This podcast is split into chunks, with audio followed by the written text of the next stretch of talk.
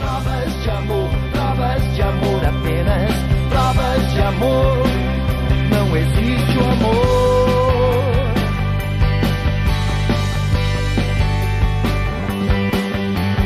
Não existe o amor, não existe o amor, não existe o amor.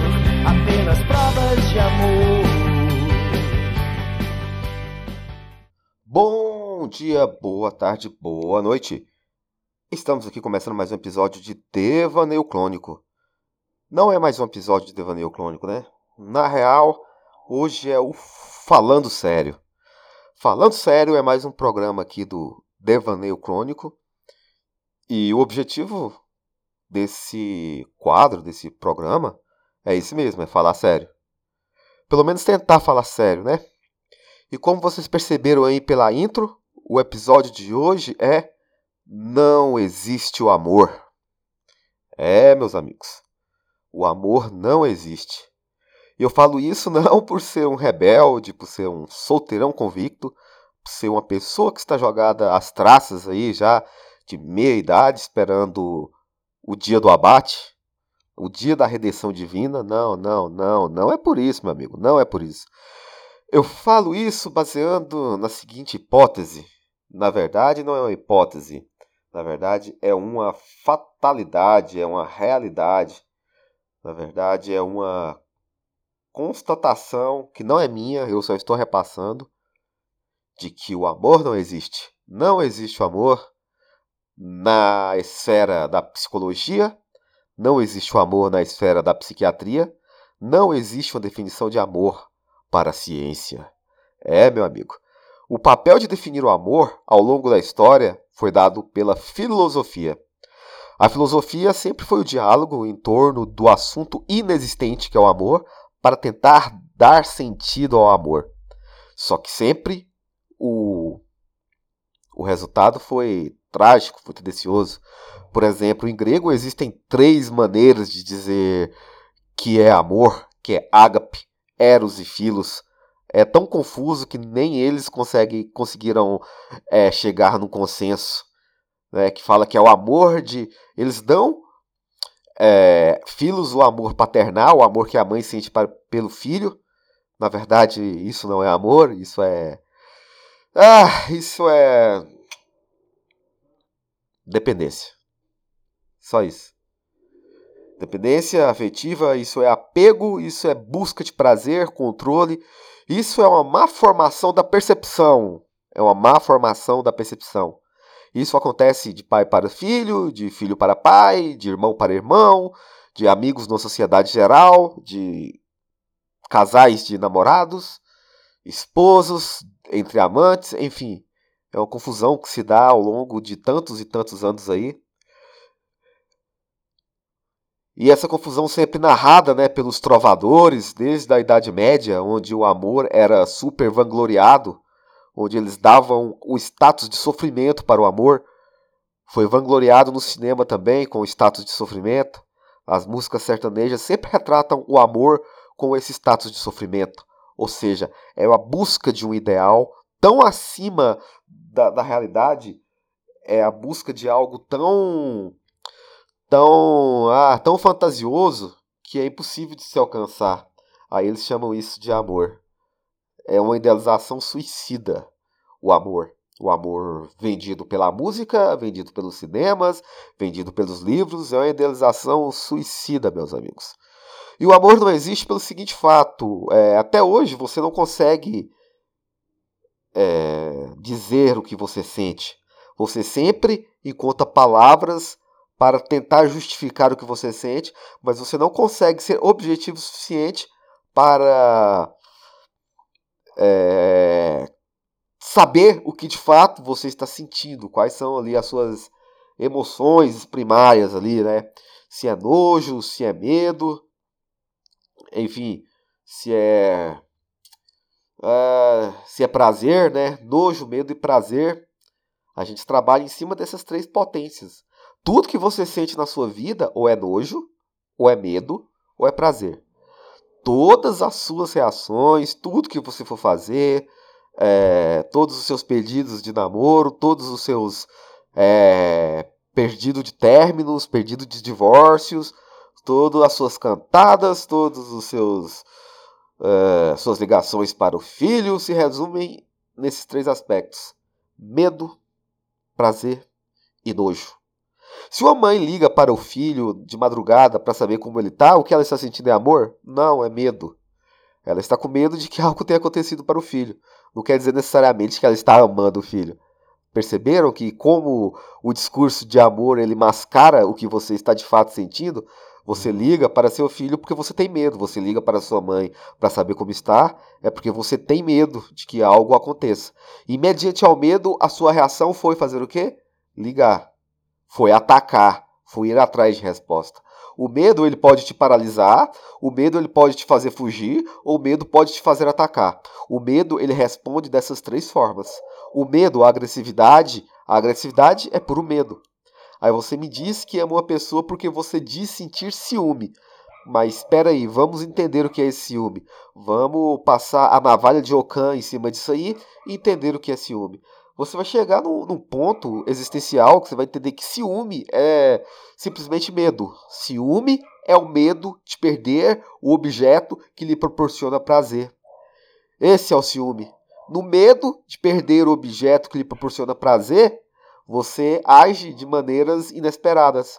Ou você paralisa, não sabe o que faz, ou você foge daquilo, não, não quero saber mais de você, ou você ataca aquela pessoa, é, não necessariamente fisicamente. Ataca, questiona, quer saber, invade a privacidade, enfim, tem diversas maneiras aí de, de você proporcionar um ataque à pessoa mediante uma crise de ciúmes, que na verdade agora você sabe que não é ciúmes que você sente, você sabe que você sente medo, unicamente medo. Tá, mas Vamos começar do começo, né? Senão o assunto vai ficar um pouco disperso. Eu não vou conseguir passar tudo que eu tenho para passar se eu começar a perder o foco. Eu não estou conseguindo seguir uma linha de raciocínio. Até agora eu já percebi que eu já fui em diversos lugares e não consegui seguir a linha de raciocínio. Então vamos lá, do começo novamente. É, o amor não existe. Por que o amor não existe? Porque não existe definição acadêmica para o que seria amor ou seja, a psicologia, a psiquiatria uh, que estudam os comportamentos humanos não conseguem te dar uma resposta do que é amor. Então, amor pode ser exatamente qualquer coisa que você diz ser amor. Entendeu? Se você dizer que é, amor é bater na cara de outra pessoa, tudo bem. Ninguém pode dizer que você está errado. Não existe uma definição para amor. Se você dizer que amor é comer um prato de arroz, tudo bem. Você está certo igualmente. E se outro dizer que amor é comer um prato de merda, ele está certo também.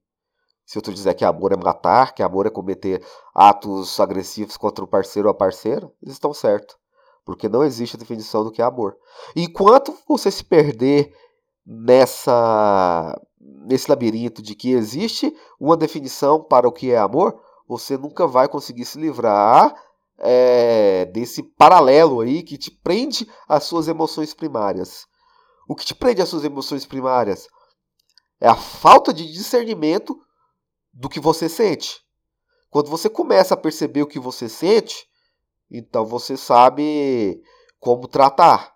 Se você dizer que é algo sobrenatural, igual muita gente vê de um amor, você nunca vai se tratar desse mal, entendeu?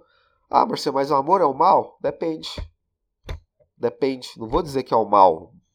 É só que não existe e que você precisa saber que não existe. Se você vai dizer que ama, não tem problema. Se você gosta de dizer isso para outra pessoa, não tem problema.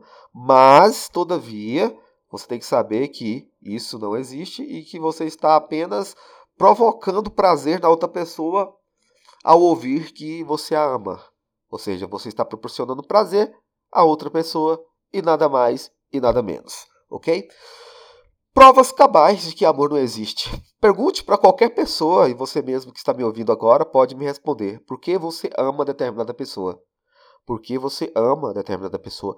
Eu quero que você liste cinco motivos pelo qual você ama, e se você conseguir listar os cinco motivos aí em cinco minutos, então tudo bem, você venceu.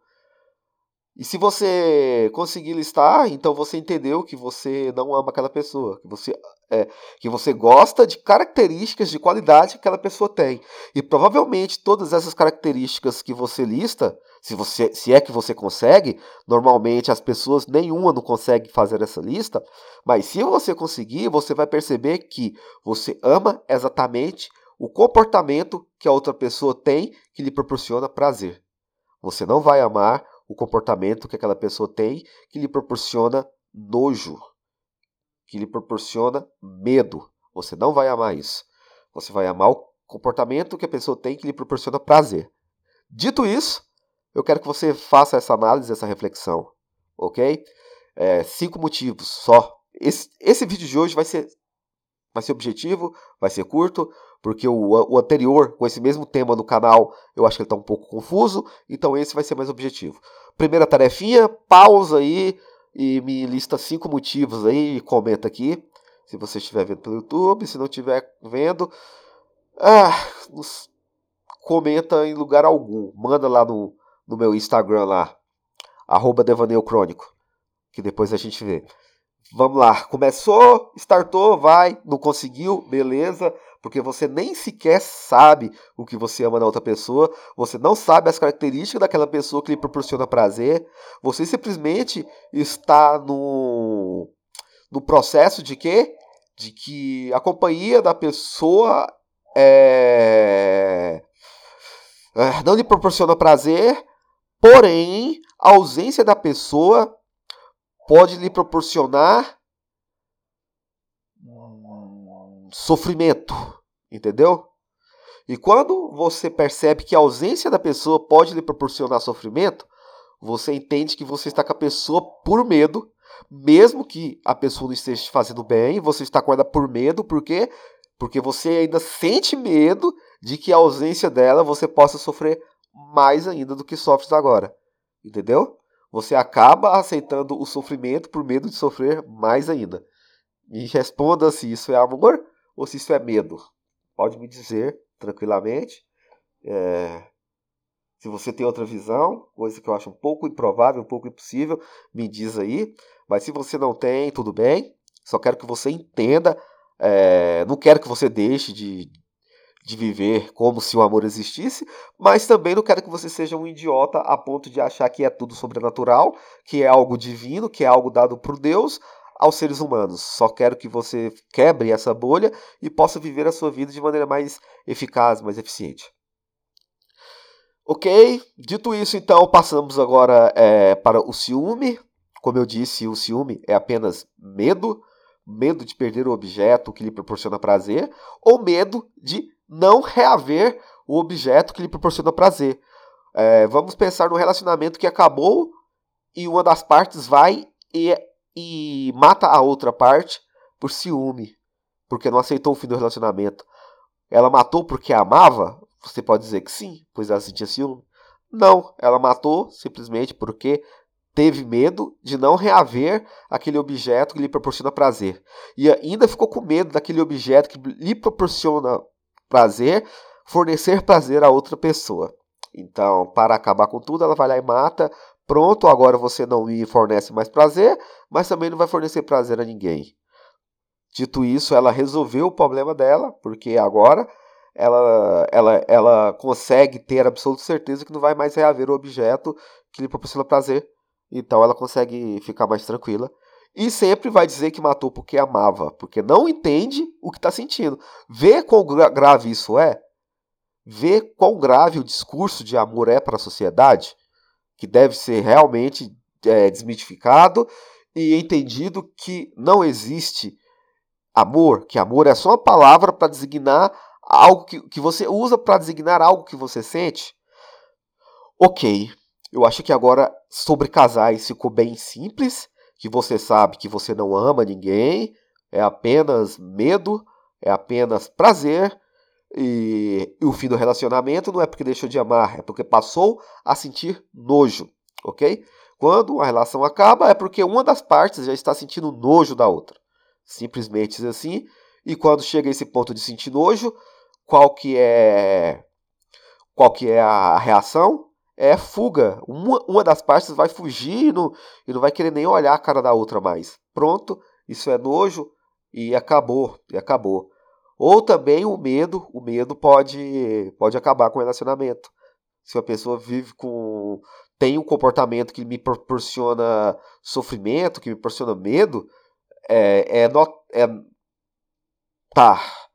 É justificável e é indicado que esse relacionamento acabe.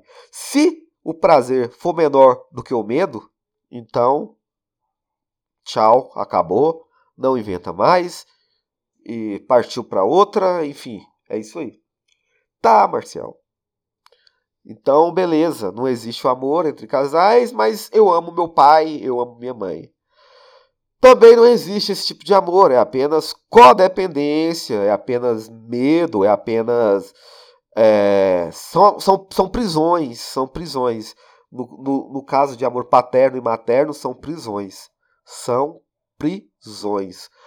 É, a mãe quer cuidar do filho, quer que a mãe ou o pai quer cuidar do filho, quer que o filho faça a melhor faculdade, tenha o melhor emprego, tenha o melhor relacionamento, porque na maioria das vezes, o pai ou a mãe carrega o discurso de que tem que ser uma boa mãe, tem que ser visto pela sociedade como se fosse uma boa mãe, um bom pai. Então ela faz aquilo porque ama ou porque tem medo de que a imagem dela seja associada ao péssimo pai ou uma péssima mãe. É, acho que não preciso mais prolongar isso, né? É lógico que é por medo.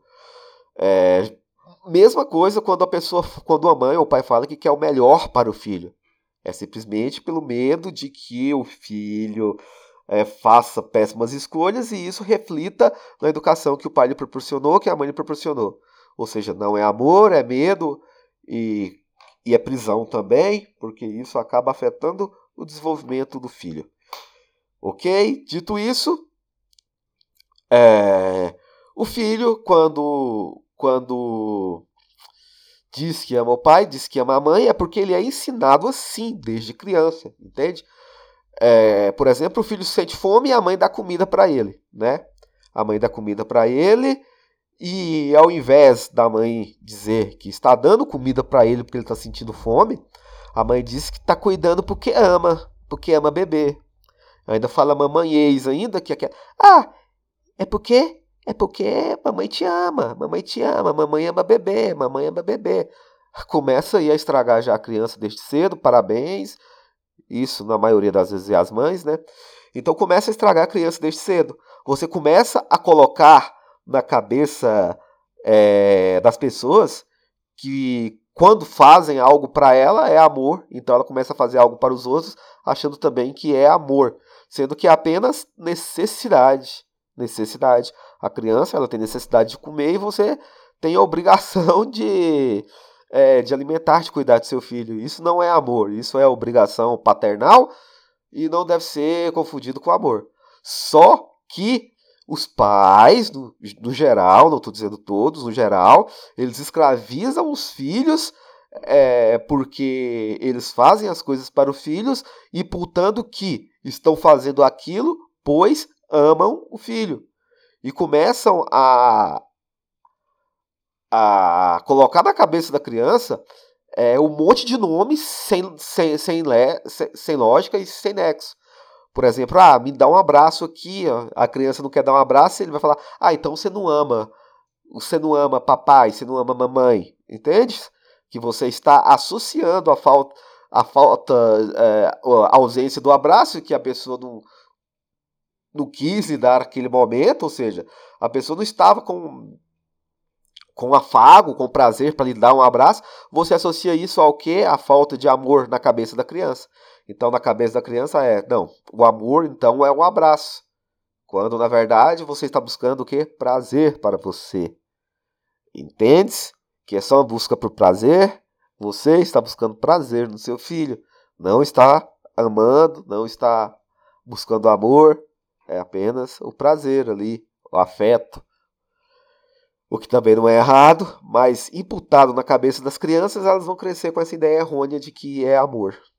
De que tudo é amor. De que o medo é amor. Entende? Isso ainda vai ficando mais confuso na cabeça é, é, da criança, né? Vai ficando ainda mais confuso na cabeça da criança. É, começam a associar, por exemplo, comportamentos a amor e outros comportamentos à falta de amor.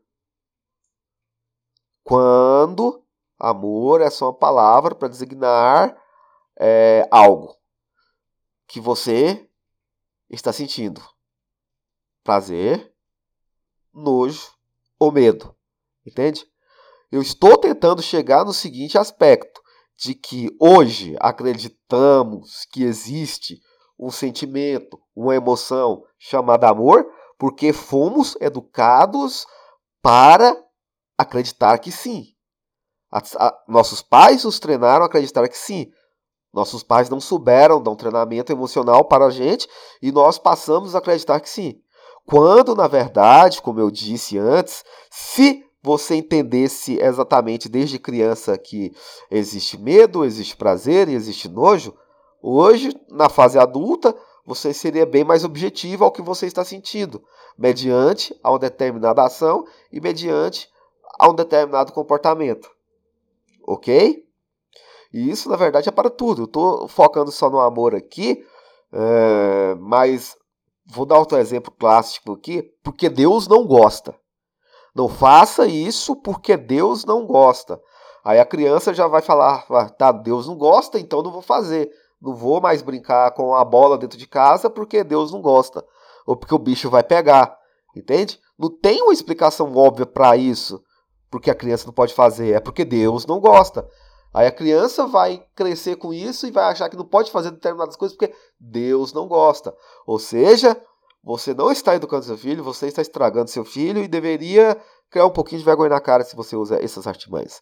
Mas enfim, eu acho que eu deixei mais do que óbvio aqui, é, nesse pouco tempo aqui, de que amor é uma bullshit, amor não existe, amor é apenas uma palavra para designar um conjunto de emoções e de ações e de consequências, e que você não precisa sofrer por isso, que você não sofre por amor, você sofre por medo e você sofre por nojo.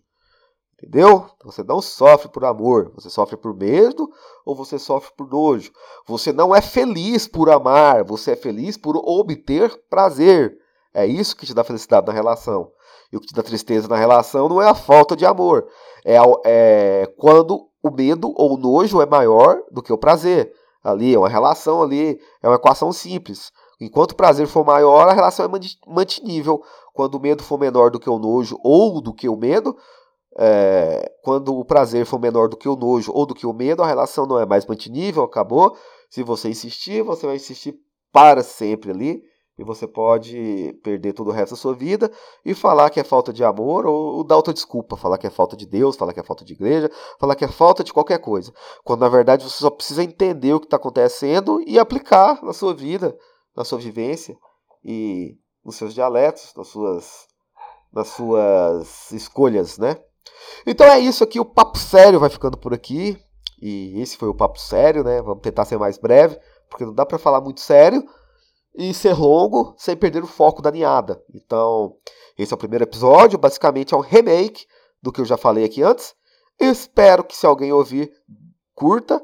E se não curtir também, espero que é, que seu gosto fique um pouquinho melhor, né? Porque o produto é bom, é de qualidade. Se você não gosta, o problema está em você, meu caro amigo. Provavelmente você não ama meu podcast. Por quê? Por que você não ama meu podcast? Porque eu quero que você me fala. Por quê? Por quê? Por quê? Por quê? Se amor não existe, você só não ama meu podcast? Não, meu amigo, tem um motivo. O motivo é que ele não te dá prazer o suficiente. Ele te dá nojo e te dá medo e o que para mim é bom. Então, tenham uma boa semana e vamos ficando por aqui e tchau.